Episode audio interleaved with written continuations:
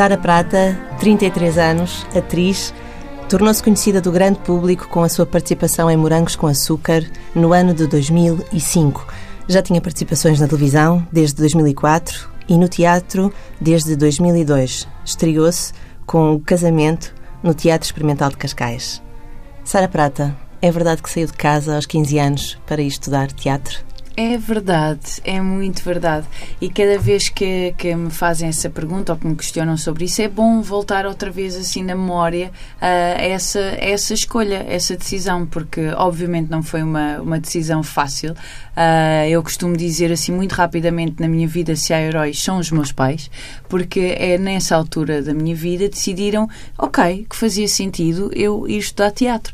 E hoje só lhes tenho a dizer obrigada, não é? Fazia todo o sentido. Muda-se de Setúbal para Cascais para Exatamente. estudar no Teatro Experimental de Cascais, Sim, aliás, na, na escola, escola, Profissional de Teatro de Cascais. E o que é que aprendeu nessa escola uh, que ainda hoje lhe serve? Ah, respeito pela minha profissão, Uh, muito, muita exigência, uh, não consigo ficar pela metade, não consigo só fazer uma coisinha. Era-nos exigido, uh, pelo menos, irmos em busca, procurarmos, saber de onde é que vem aquela informação, aquela frase, aquela palavra, perceber que um texto é, é uma obra de arte e é através das palavras que nós temos que ir descobrindo personagens, personalidades, cenários, imaginário, não é?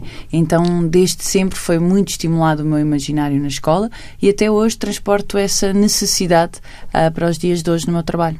Esse trabalho que fala de construção da personagem e de pesquisa e de estudo é um trabalho que faz de igual forma para todos os tipos de trabalho de interpretação da atriz que é. tem?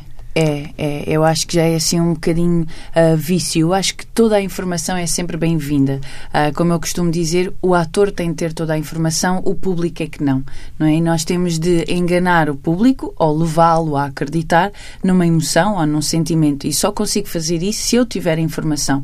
É aquela coisa, eu vou entregar uma carta a alguém, mas se eu não sei o que é que está na carta, eu não consigo, através do meu gesto e através dos meus, do meu olhar, saber aquilo que estou a entregar. Portanto, eu tenho que ter esse conhecimento uh, como, como ator. A personagem pode não o ter, mas eu tenho para o preencher.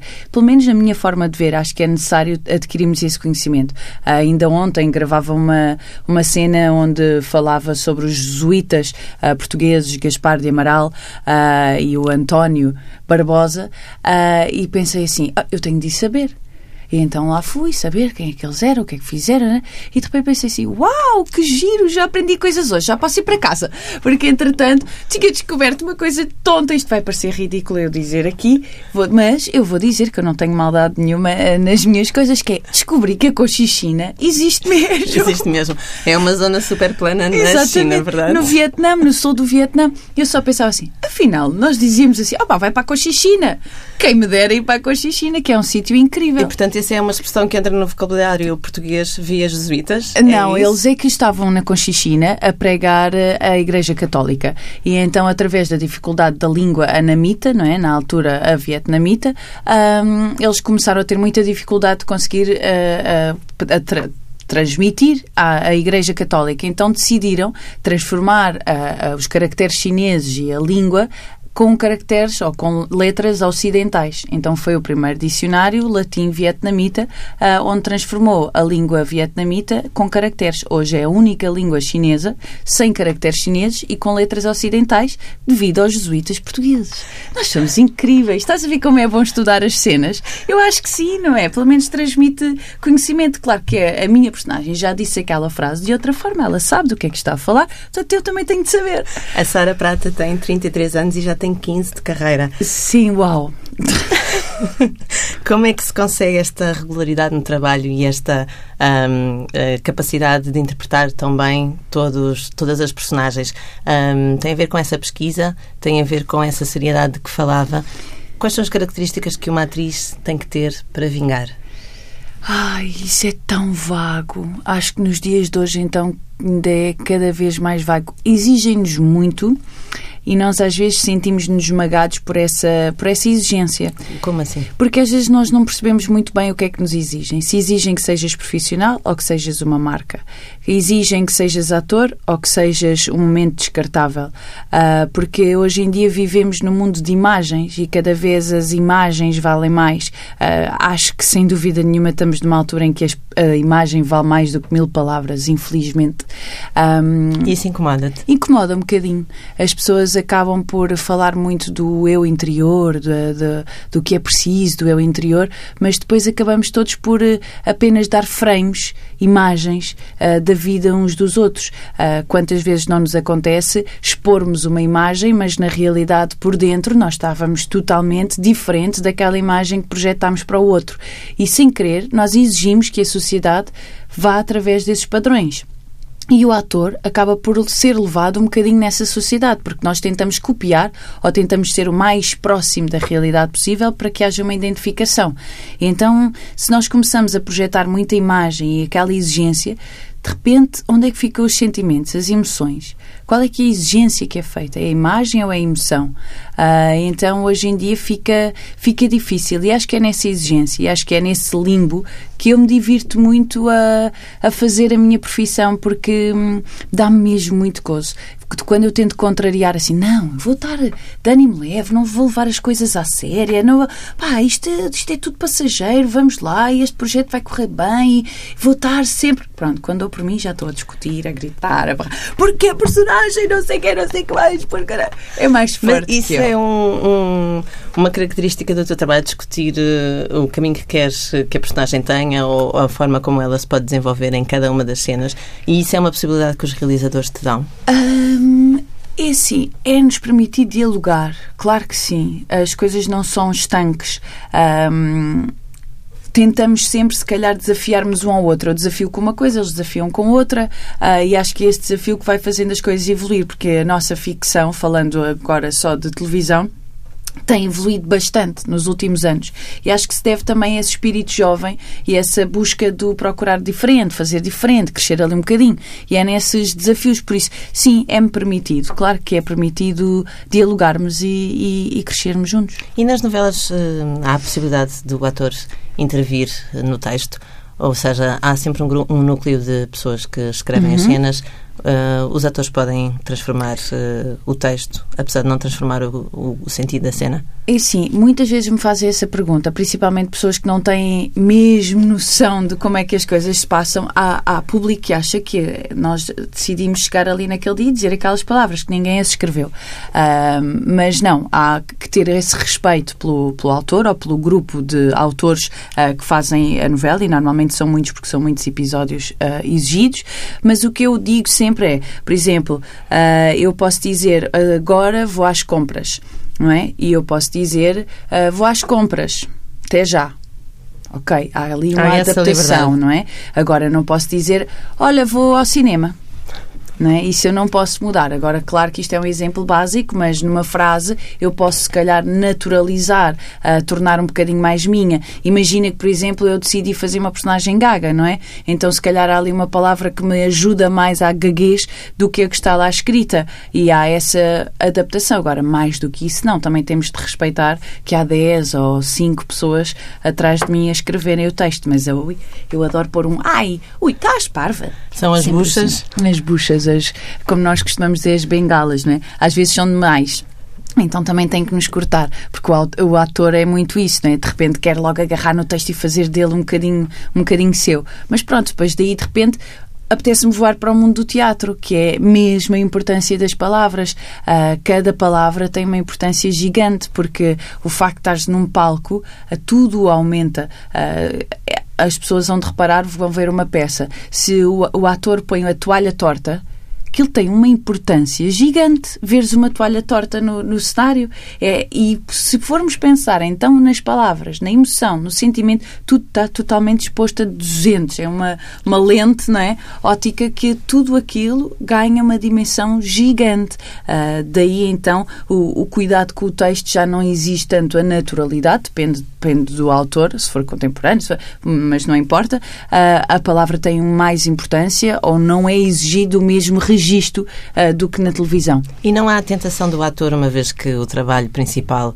e corrijo-me se eu estiver errada, Sim. é trabalhar com palavras, de escrever também, de fazer os seus próprios textos? Ai, não, eu não tenho tentação nenhuma. Às vezes dizem-me assim: ah, porque tu podias dar uh, um workshop, porque tu podias escrever. Não posso nada, eu só quero executar, eu não quero ter essa responsabilidade. Claro que escrevo as minhas coisas uh, pessoais, não é? Eu escrevo todas as viagens que eu faço, eu levo sempre um caderno onde escrevo tudo e escrevo pensamentos e as minhas uh, divagações, mas não consigo consigo escrever uh, um texto. Agora, claro que há outros autores, que, há atores que conseguem o fazer e fazem-no muito bem. Eu não tenho essa capacidade.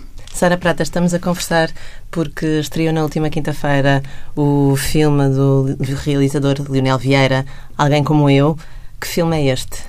Olha, uh, fico muito feliz de já estar nas salas de cinema e de começar a receber assim alguma alguma reação do público, porque eu, ao ver, senti assim: opa, que giro! Ah, faz sentido esta ligação do Portugal-Brasil, faz sentido da ligação das duas comédias, ah, faz sentido este registro leve, mas que ao mesmo tempo nos leva a pensar, ah, nem que seja por uma fração de segundos: oh, pois é, nós reagimos assim, nós fazemos assado.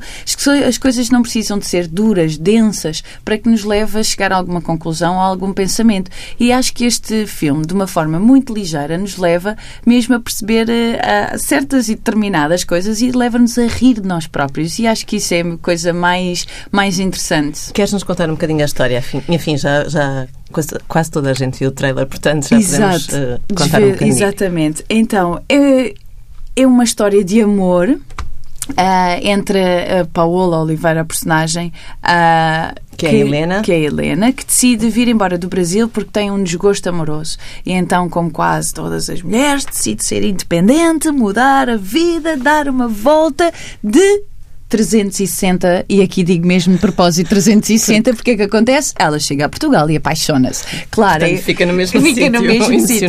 Portanto, é, é mesmo assim, nós quanto mais tentamos fugir, mais, nos, mais encontramos de frente. E então ela apaixona-se pela personagem do Ale, Alex, que é, é interpretada pelo Ricardo Pereira, uh, e acaba por resultar muito bem. Eles têm uma empatia enorme e tudo corre bem, às mil maravilhas, até que não. E as coisas começam então a esfriar, e as coisas começam diferentes, a rotina, tudo mais. E, e há um dia, o fatídico dia que toda. Quem, quem não, não é? Quem não que disse Helena assim, em que a Helena pede a Deus, eu queria alguém como eu, que compreendesse, que fizesse as coisas como eu. E por assim, uma poção mágica, esse eu apareço eu.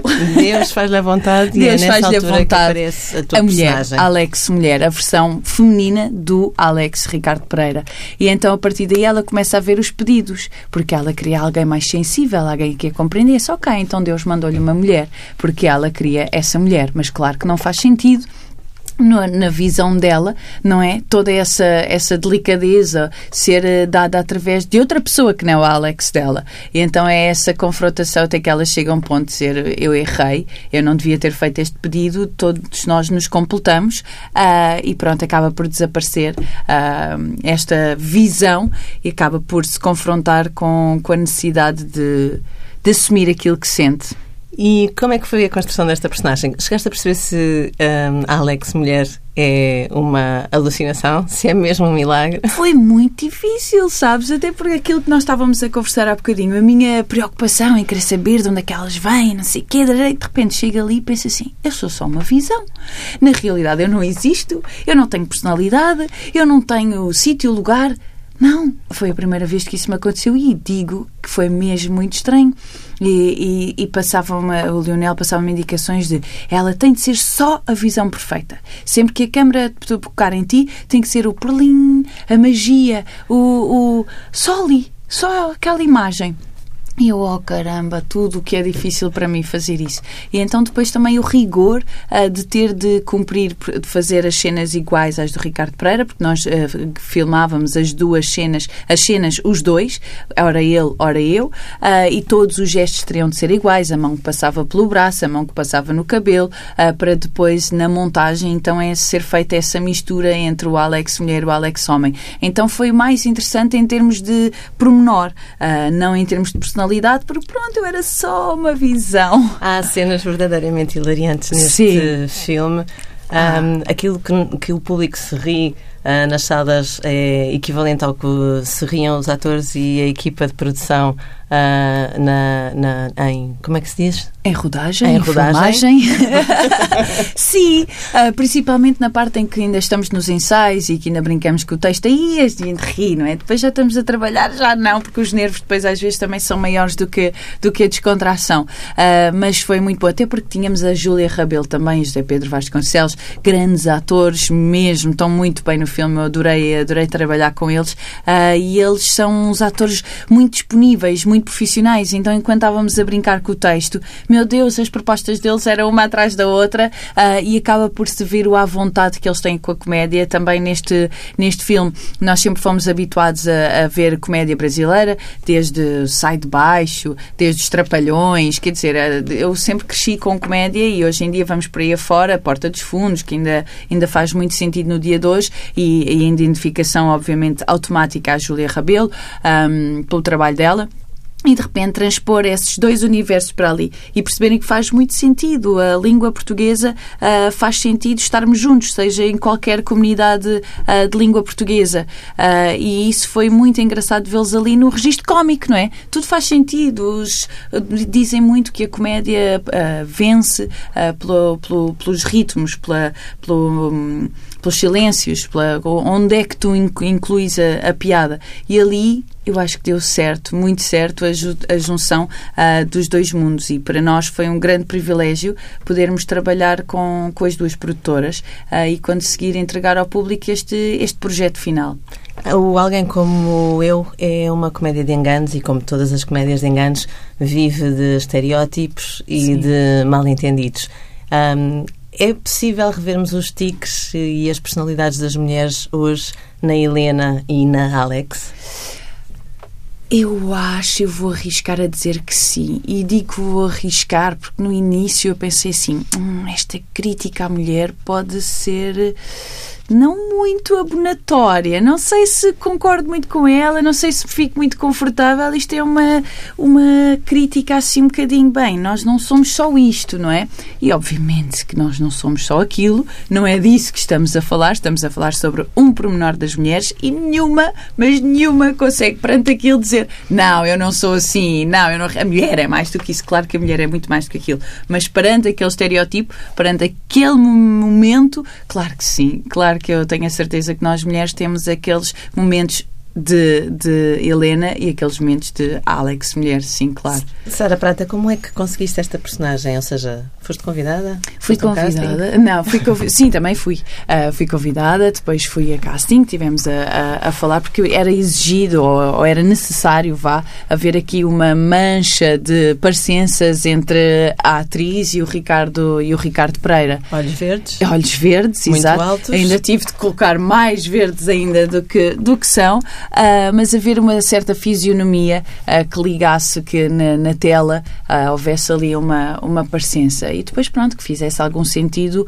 conseguir representar sem grandes palavras. Esta produção é uh, luso-brasileira, uhum. tem capital investido do lado de cá e do lado de lá do Atlântico e vai ser distribuída também no circuito comercial do Brasil. Uh, que reação é que esperas do público brasileiro? Ai, eu fico muito curiosa quase ao tanto com, quanto ao nosso público, porque hum, às, tantas, não é que me apeteça responsabilizar, não é isso, mas se calhar fazer um alerta que é nós só conseguimos produzir se as pessoas continuarem a ver. Uh, para nós é muito importante que o público vá às salas de cinema, porque só assim é que se consegue produzir o próximo, e o próximo, e o próximo. Nem que seja na crítica, nem que seja uh, o hábito, o hábito de ver cinema português.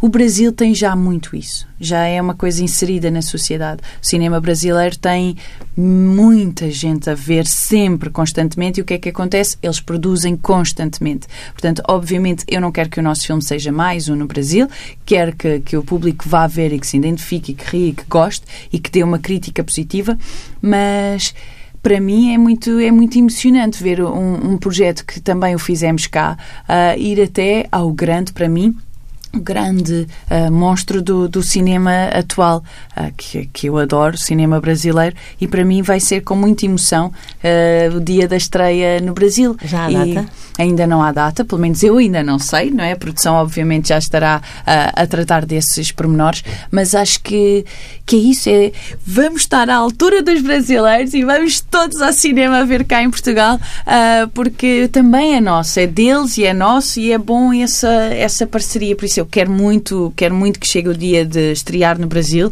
quero muito saber o que é que o público, o que é que o público acha destas piadas uh, tugo-brasileiras.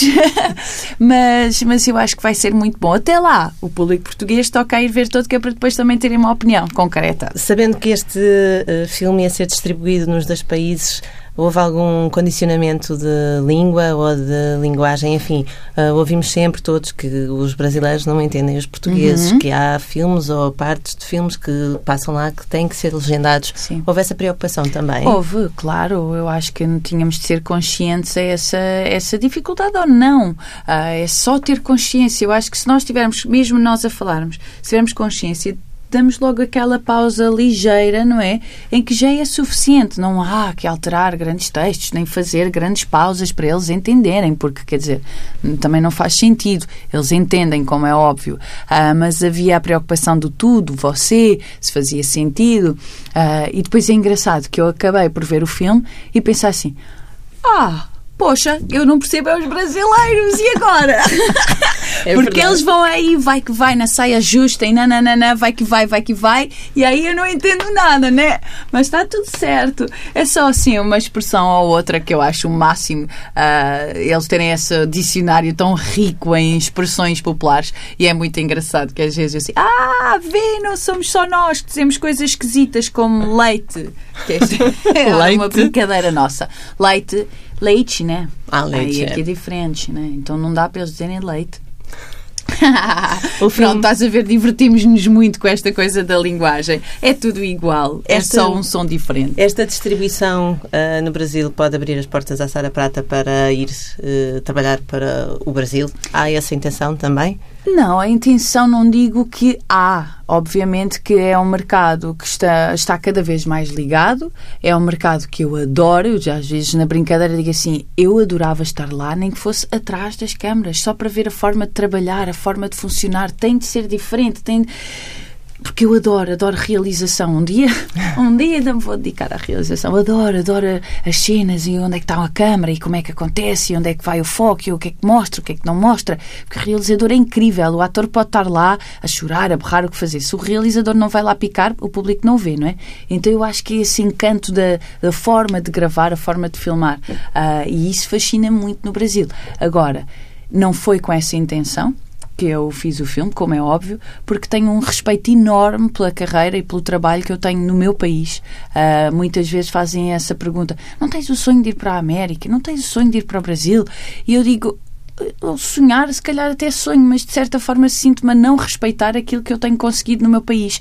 E como prezo tanto e como é tão especial para mim e como estou tão feliz naquilo que trabalho, acho que cada projeto é o seu projeto. Se um dia surgir, Claro, porque não? Vai ser estimulante de certeza absoluta, vai-me fazer evoluir de certeza absoluta, mas com aquilo que eu tenho aqui eu estou muito bem, porque sinto -me mesmo muito preenchida e rica com, com os projetos que tenho tido a sorte de fazer no meu país. Isso é uma sorte gigante, não é? Mas a Sara Prata chegou a estudar nos Estados Unidos, não é? Foi Sim. para uh, eh, LA, LA, Los Angeles. Exato. Um, era porque o curso era uh, extraordinário ou porque queria ir para os Estados Unidos para estudar?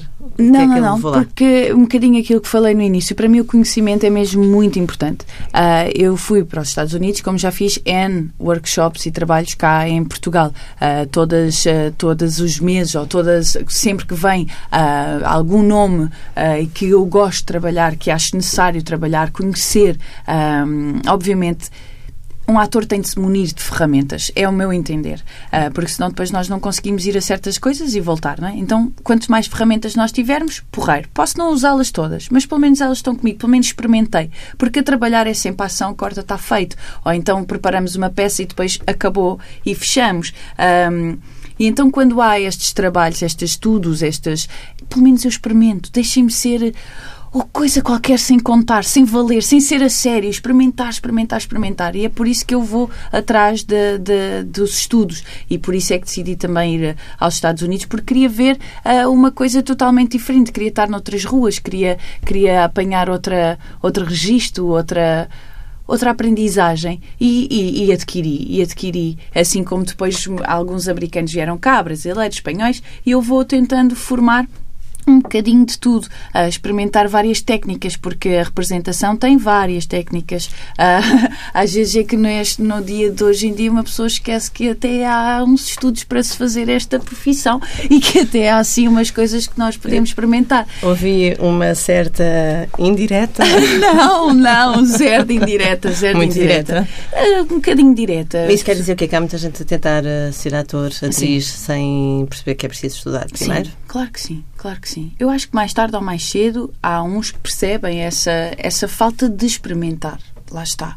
Nós não podemos estar sempre a fazer a valer e achar que não precisamos de experimentar ou de aprender. Todas as profissões há um período de adaptação, há um período de aprendizagem. E esta também é. E acho que só a partir do momento em que os atores se mentalizarem disso e se consciencializarem que é preciso ferramentas, que é preciso bases, que é preciso estudos, que é preciso conhecimentos, só assim é que se vão mentalizar e levar respeito a esta profissão que muita gente, apesar de achar que hoje em dia já é muito respeitada, não o é e, e cada vez mais é mais difusa. Tudo é válido uh, para ser ator. Uh, e às vezes há uma coisa que dá muito trabalho, que é estudar. dá muito trabalho. Portanto, ser ator é mais uh, trabalho do que talento? É tanto trabalho como talento. Uh, ta podes muito trabalhar, se não tiveres talento, obviamente também não, não, vai, não vais lá, não é? Não vais ficar amarrar, amarrar, amarrar, agora já sou ator. Não é isso. Então, o ator é feito de, de, talento, de trabalho, de emoção, de verdade, de, de tanta coisa. Uh, mas também é feito de trabalho. Uh, Sara Prata, vai estar em Macau agora durante 10 dias para gravar a nova novela da TVI de que és protagonista. Um, como é que se consegue o trabalho de protagonista numa novela? E o que é que isso implica? Ai, essa pergunta eu não sei. Essa pergunta eu tenho que perguntar aos meus, aos meus diretores uh, o, que, é, que é que se faz para, para ser o que é necessário. Eu não penso nisso, eu não penso em rótulos, nunca pensei. Muitas vezes me perguntavam: não queres um dia ser protagonista? Não queres fazer. Eu dizia: não importa uh, os targets, não é? Não importa a lista, importa as personagens. E para mim, para, o que é mesmo mais importante é que a TV, ao longo destes anos todos que trabalhamos juntos, tem vindo sempre a desafiar-me com projetos mais giros, com personagens mais interessantes Uh, e esta é mais uma das que me desafia brutalmente pela responsabilidade e pela personagem mesmo em si. É uma mulher fantástica. Aliás, esta novela tem uh, mulheres incríveis, tem personagens femininas muito fortes, que isso também transmite um bocadinho uh, os nossos dias de hoje. É uma novela bastante atual, um bocadinho também com padrões clássicos. Uh, o eterno Romeu e Julieta será para sempre a base de todas as histórias de amor e esta é mais uma. Ou aqui também um bocadinho de uma mistura de Gatsby, que que é Será que é tarde demais para voltar a amar? Um, e, e é uma personagem que me desafia totalmente, porque ela é mesmo humana, é uma mulher terrestre, é uma mulher com força uh, que só está a viver. E só a câmara vai passando e vai gravando ali umas, uns momentos dessa, dessa mulher. Por isso eu só tenho a agradecer. Não! O papel em si, mas a personagem em si. É sempre bom sermos desafiados pouquinho a pouquinho, mas projeto é um, a projeto. É um, um papel que dá mais trabalho. Ou seja, Exige ah. mais horas. Exige mais horas, porque todas as, as, as, personagens dão, dão muito trabalho. Eu penso, por exemplo, na Única Mulher, que foi o último projeto que eu tinha feito na, na TVI, a Daniela, ui, exigia muito de mim. Eu passava os dias a chorar, a gritar, eram muitas horas, as, as cenas eram muito intensas. É outra, é outra camada, não é? É outro registro. Às vezes uma pessoa chega ao parque de estacionamento e para ali cinco minutos e diz: Acabou! Eu não estou triste, eu não estou a chorar, Mas eu é- estou feliz. É difícil separar uma interpretação o dia inteiro. Ai, às vezes é. Às vezes precisamos de ir dar uma corrida, às vezes precisamos de ir jantar fora com os amigos, porque o nosso cérebro registra como passámos o dia a chorar, não é? Coitado, ele está às tantas, temos que só passar a informação. Daí as ferramentas são muito importantes, a gente saber ir lá e saber sair. Esta telenovela que vai gravar, que vai para o ar quando? Ainda não temos data de estreia. Mas já tem título, chama-se Condição Humana. Humana, mas agora ainda é o título de, de trabalho. Pode vir a mudar. Mas acho que aqui eu, eu gosto muito deste título. Eu acho que não devia, não devia mudar, porque a, a novela passa mesmo isso. A mensagem é essa, é a nossa condição humana. Pensarmos que os nossos atos têm consequências. Mas eh, pode-nos contar mais eh, detalhes do enredo? Ah, é um bocadinho os desencontros, ah, os desencontros pela nossa teimosia, pela nossa personalidade, aquilo que perdemos ah, em busca de queremos ser hum, teimosos e não abdicar, as coisas que os outros nos fazem fazer porque eles não estão resolvidos, porque eles não estão bem. Ah, é o- a ligação entre o Oriente e o Ocidente, a ligação aqui através de Macau, onde Portugal também teve uma presença muito, muito especial. Um, e é um bocadinho essas duas realidades, onde é que elas se tocam e onde é que elas de facto são mesmo muito dispares. E é um bocadinho assim quase todas ah, aquelas relações ah, na novela, onde é que elas são próximas e onde é que elas são distantes, seja relações amorosas, familiares, ah, profissionais, é mesmo ali a condição humana, não é? Às vezes é mais forte do que nós a- as nossas bases. A condição humana é um tema que a preocupa. Escreveu há pouco tempo, a propósito dos atentados de Berlim, que o medo faz parte desta nossa nova sociedade. Um, é, é uma questão que, de facto, a preocupa. É. É mesmo uma questão que me preocupa, porque assim rapidamente na minha cabeça vem uma coisa que é nós, da minha geração, crescemos a ouvir a história das guerras, a ler, a termos de decorar datas ah, das guerras.